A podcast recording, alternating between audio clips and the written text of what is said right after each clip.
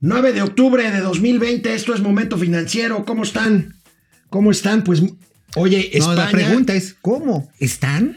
Oye, España decreta otra vez emergencia por COVID. Ah, pero aquí no hay purrún, ¿eh? Aquí vamos que volamos al semáforo amarillo. ¿Qué? ¿O qué? Pues van a decir, no, no, ya ahora le salgan otra vez a los bares, a los restaurantes. Pues como dijo Gatel, pues el que se murió, se murió. Así de simple. Oye, este, ¿sabes que en este país las mujeres trabajan más que nosotros los hombres? Qué bueno. Ya viene, que me presenten a una, ¿no?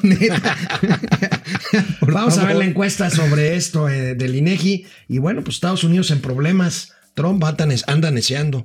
¿A poco? Otra vez. Sí, sí, sí, es bien tranquilito el Big Cheto. no, no se pasa de pistomas. No, no, no, es bien. Amigos y amigas, el día de hoy es viernes y los mercados lo saben. Y José José lo brinda. Esto es Momento Financiero. El espacio en el que todos podemos hablar. Balanza comercial. Inflación. Evaluación. Tasas de interés. Momento Financiero. El análisis económico más claro. Objetivo y divertido de Internet. Sin tanto choro. Sí. Y como les gusta. Peladito y a la boca. ¡Órale! ¡Vamos, réjete bien! Momento Financiero. Amigo, eh, ya ves que dimos a conocer la reunión de política monetaria del Banco de México que tuvo lugar hace unos días. Sí, claro, por supuesto, la minuta que da a conocer. La minuta se da a conocer ayer y bueno, pero no se ve nada bien. Pues era una minuta, pero de silencio. ¿eh? El Banco de México y todos sus integrantes eh, establecen que la recuperación de la economía mexicana podría tardar hasta 10 años, amigo. Fíjate que en ese sentido vale la pena mencionar que dicen que la recuperación pues va a ser lenta, va a ser complicada e incierta. Es el salto de gato muerto del que hablábamos, ¿no? O sea, por ejemplo, dice, dice el presidente y también el secretario de Hacienda, que como ya se han empezado a recuperar algunos empleos, dicen que un poco, ya un millón de empleos del sector formal, pues ya estamos saliendo, que otra vez ya hay confianza del consumidor.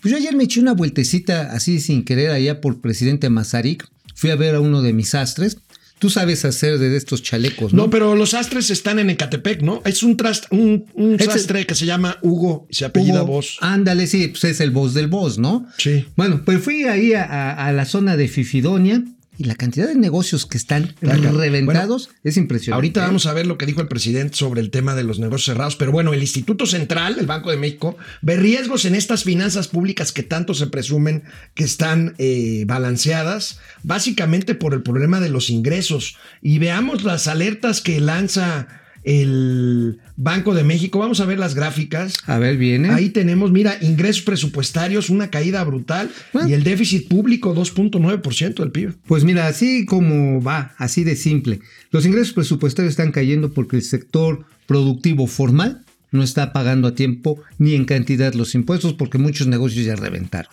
O porque tienen menos ventas cómo pagas IVA, cómo pagas ISR. Es más, a la gente que corrieron y que hoy no tiene chamba, pues ¿cómo le cobras el ISR? Eh, explicamos lo que es el déficit público, pues es la diferencia entre lo que se ingresa y lo que se gasta, ¿no? Así es, y lo que tenemos es que, a diferencia del discurso oficial de que dice, es que no hay deuda y no queremos deuda. Precisamente la siguiente gráfica es de pues, deuda. A ver, viene, viene, viene. Ahí está. Ah, bueno, ahí está. Toma la barbón. Representa del PIB 50 y casi 54%. Oye, los malditos perros infelices, hijos de su pi, eh, gobiernos neoliberales, lo habían dejado en 45, ¿no? Por si, de 45 se dejó. 45, se dejó ya Y ahí está, la deuda pública. Así es, lo habían dejado, sí, perros infelices, se robaban la lana. Oye, y, que no se, la supone que sin, contratar nueva deuda. Ahorita vamos a hablar de, la deuda de Pemex, pero pero está, está pues complicado, se, ve, se ve complicado. Sí, sobre todo porque hoy el gobierno está empeñado en lo más neoliberal de los neoliberales, y perdón, mis amigos chairos que nos ven, que nos siguen, que nos odian y que nos aman, este, porque dicen que, este, que no, que sí es una buena conducción. Pues esto es lo más neoliberal. O sea, es primero tomas lo que puedes, repartes directamente a la base. Eso es una fórmula que creó, creó la escuela monetarista.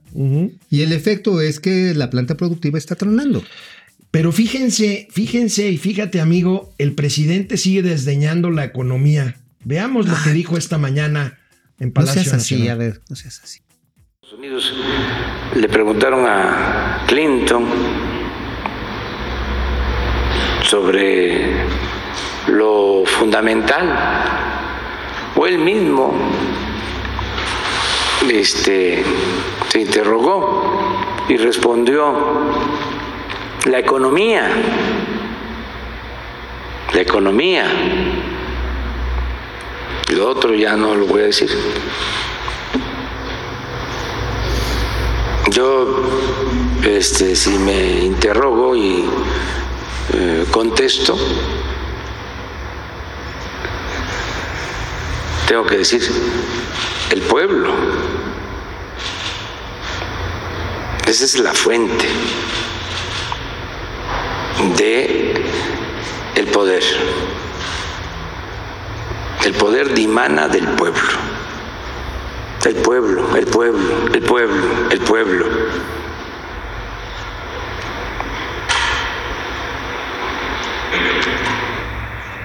Y servirle al pueblo. Para eso estamos aquí. Y eso da mucha fortaleza, mucha tranquilidad, eh, seguridad. Y eso es lo que estamos eh, haciendo. A Es- ver, ¿qué quiere esto decir que acabamos dimanar? de escuchar es una definición de populismo, amigo. Mira, dice dimanar, dice... Ah, dijo eh, dimanar, dimana dimanar, manar o brotar o brotar de un manantial. Formar, Ah, no, proceder entonces- una cosa de otra o derivarse de ella. Entonces está bien dicho. no, pues sí está bien dicho, no es emanar. Una emanescencia es la que tú despides con tu aura, hermanito. Esto que acabamos de escuchar es una definición de populismo, amigo. Sí, total, absolutamente. Dice que finalmente, pues, este. Pero oye, yo creo que ahorita llegas a Palacio Nacional y tocas el timbre, ¿sabes cómo hacer? ¿Cómo? Clinton, Clinton. Ah, qué quema payaso. mucho el sol. Quema mucho el sol. Oye, digo, neta, neta, neta. A ver, a final de cuentas sí es la economía, señor presidente, para no decir otra cosa, ¿no? Como decía Clinton. Ah, como sea Clinton. Es que Clinton dijo alguna vez, es la economía, estúpidos. Ajá, Así y lo dijo. sí, y efectivamente, si algo está pasando en este momento, pues es un gran atorón económico del cual apenas estamos viendo la puntita, ¿eh? Ahorita que regresemos del corte, una contradicción presidencial, porque a pesar de que desdeña la economía y dice que todo tiene que ver más bien con el pueblo, el presidente habla de empresas privadas y del cierre de empresas privadas. Vamos a ver estos datos comparados con la realidad brutal que nos está eh, Que pues, sí que nos está empezando a avasallar, nos está empezando a avasallar y esto es ge- definitivamente está generando pues pérdida de empleos y una reducción de ingresos de las personas, de las familias y del gobierno. Canal 76 de Easy de lunes a viernes, 4 de la tarde, Spotify, Momento Financiero. Regresamos ahorita.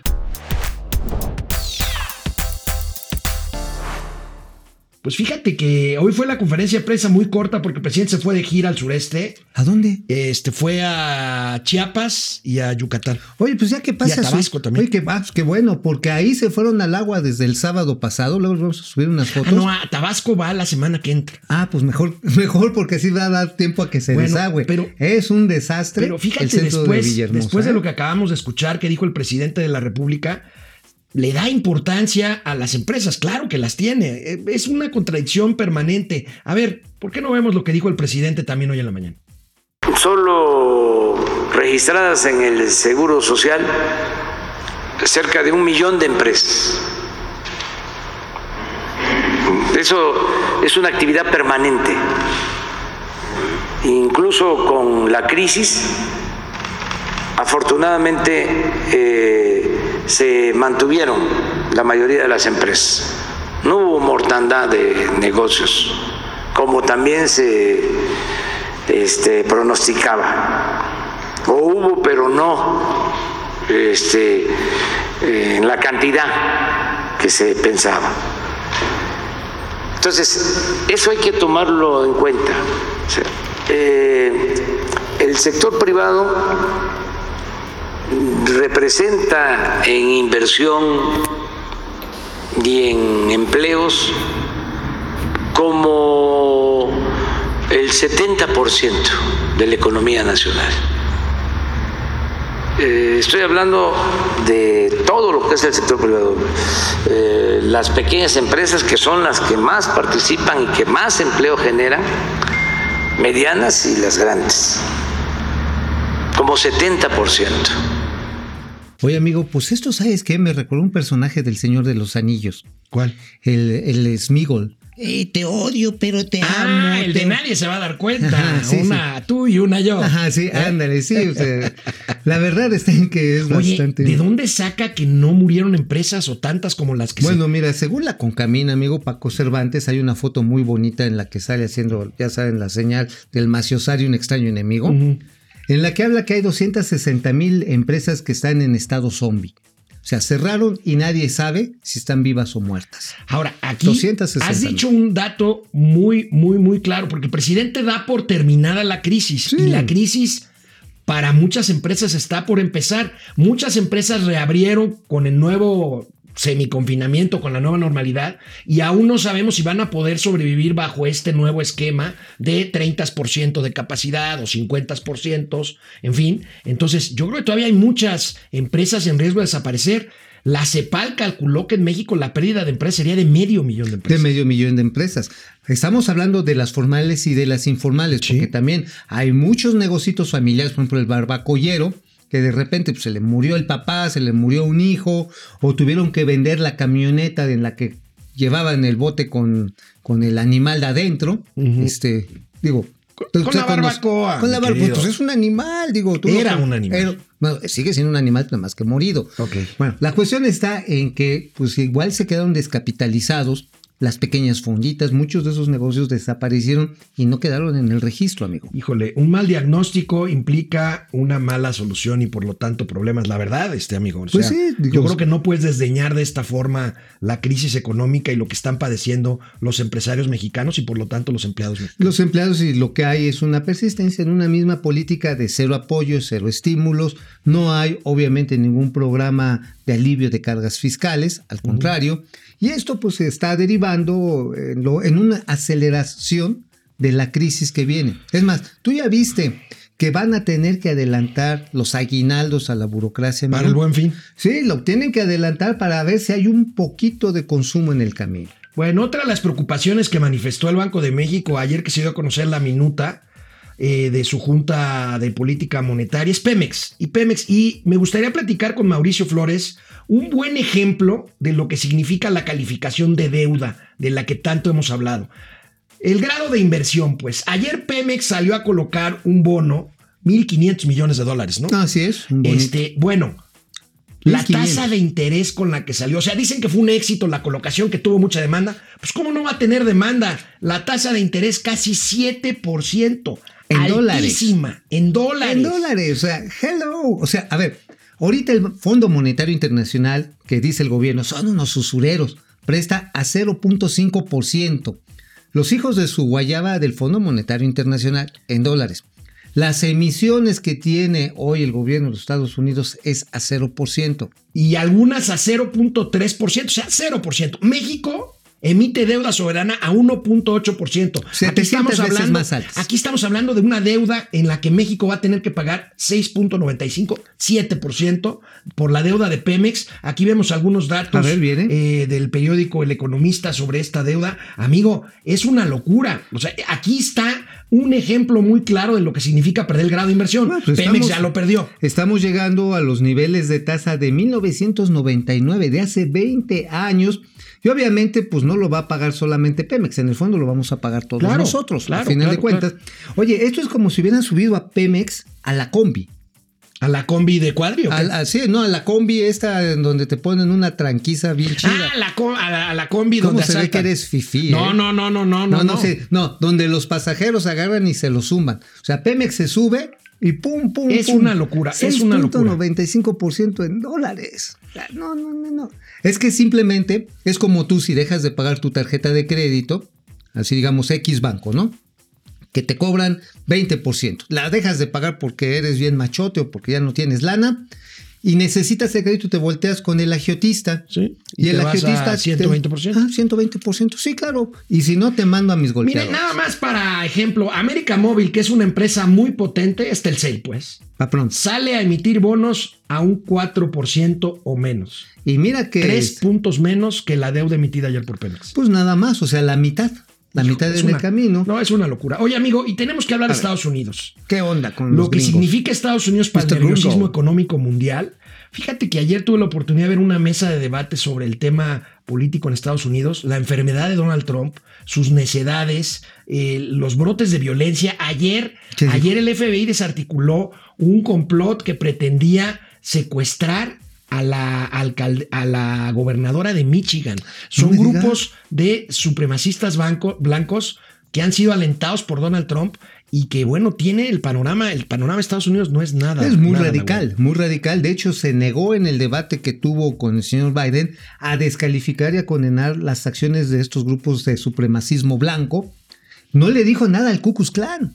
Hay, hay quien está apostando a que aplique la enmienda 25 de Estados Unidos, que no es otra cosa sino declarar incompetente para gobernar. Y de- a lo Donald está Trump. moviendo, lo está moviendo precisamente el día de hoy la líder del ¿Qué Congreso. pasaría con las elecciones si esto sucede? Es un, es un, es, es un foco muy, muy Ah, rojo. claro, la democracia occidental está en un hilito.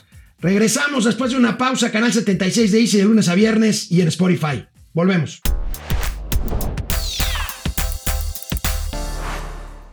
Antes de pasar lista, tenemos datos de la encuesta nacional sobre el uso del tiempo del INEGI.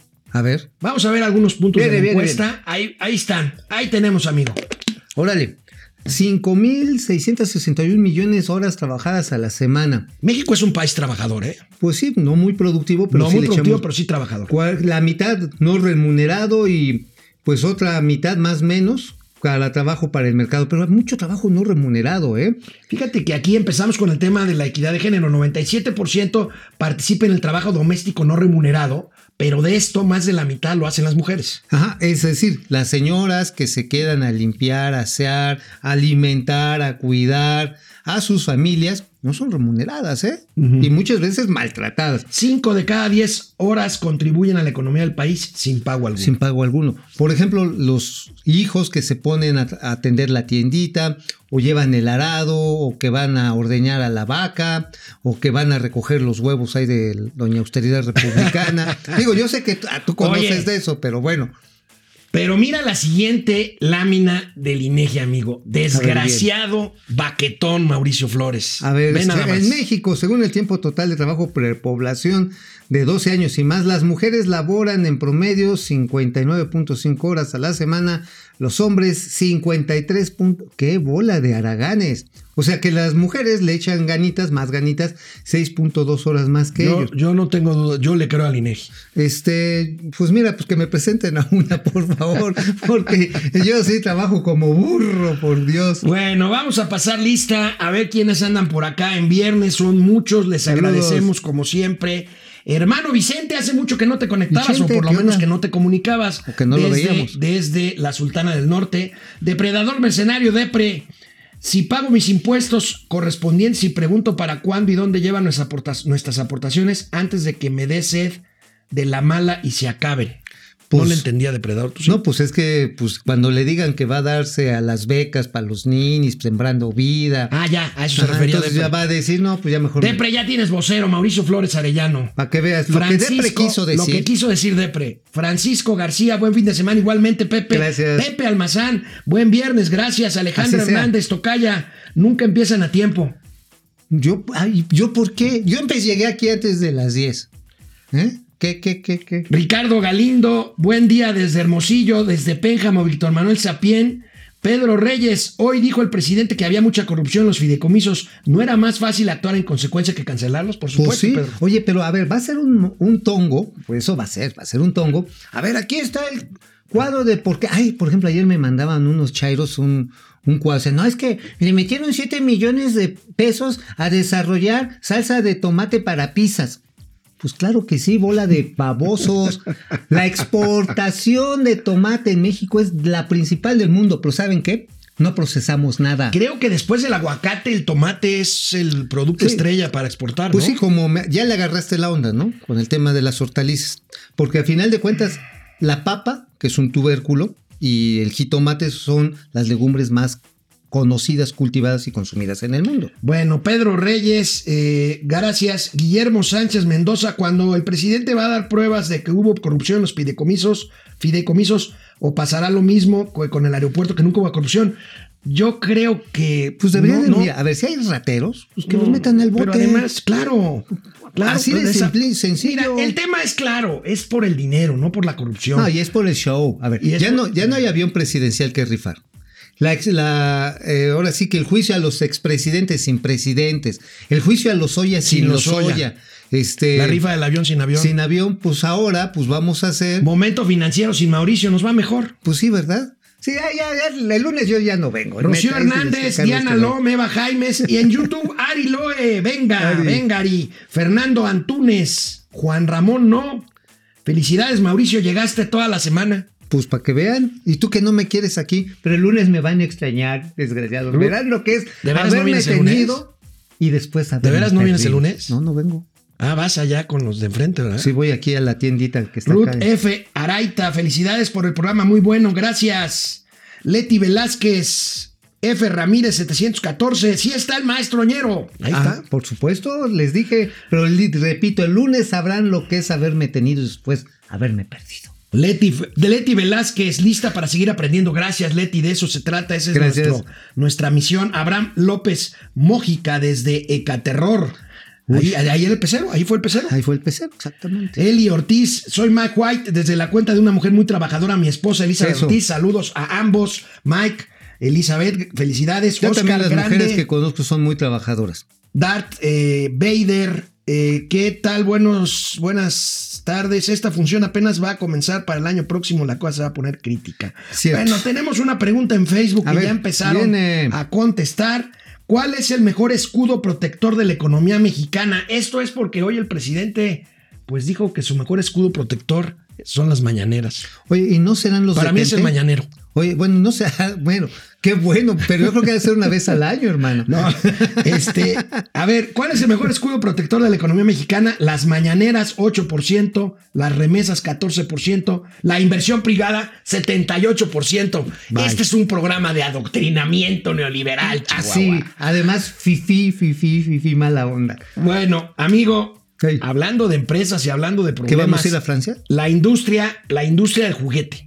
Híjole, sí, la industria del juguete, qué pena. ¿eh? Fíjate Qué que para la industria del juguete, amigo, el 80% de sus ingresos son entre diciembre y enero. Así es. Navidad y Reyes. Y un piquito el día del niño, ¿no? Bueno, un, po- un poquito. Un poquito, Pero sí. el, bueno, el otro 20%. Sí, sí, claro. Y el resto del año. Pero el 80% llegan en diciembre y enero. Bueno, para diciembre de 2020, la industria del juguete en México prevé una baja del 40% en sus No, ventas. bueno.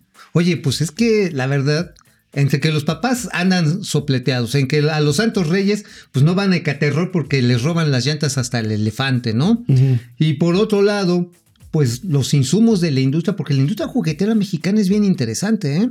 Hay una industria poderosa. ¿Tú sabías que Lego tiene su principal planta de producción fuera de Europa en México? No, no sabías. Sí, es una ¿Dónde gran- está? Está, está en el norte, creo que es en Ramos Arizpe. En Ramos Arizpe, ahí pegadito a Saltillo. Ah, exactamente. Saltillo es el que me echo en el mana, Mayano y- Ay, tranquilo. No, no, no. Sí, sí, sí. Ya ven cómo Pues, Mauricio- Es que es un saltillo, porque ¿Eh? ya, ya no hay que pedir Mauricio mucho. me sigue, hombre. Mauricio me Ay, sigue. ay, Le marco sí. la pauta. Ay, sí, sí, está bien. Bueno, está vamos bien. a ver una gráfica de nuestros Bien, amigos del financiero. Ahí tenemos, fíjate, la caída brutal del sector. Fíjate, el brinco ese de 2016 se fue a las nubes y de ahí no se ha podido recuperar. Oye, ¿Y contará si uno hace consumo de juguetes para adultos? No, no, no, no, no. Estamos hablando un en serio. juguete de- para adulto. A ver, No, ¿cuál es un juguete no, para adulto? no, para ti, no por ejemplo, juegues. sería una andadera. No. un bastón. Pues sí. Bueno, sean felices, es fin de semana, salgan lo menos que puedan y si salen, cúbranse, por Cuídense favor. mucho, por favor. El Océano Pacífico y la nariz. También, nos vemos, y otra nos parte vemos también. el lunes. Bueno, yo los veo el lunes porque Sí, este, pues, yo voy a chambear. este baquetón no va a venir. Vamos, bien. Momento financiero.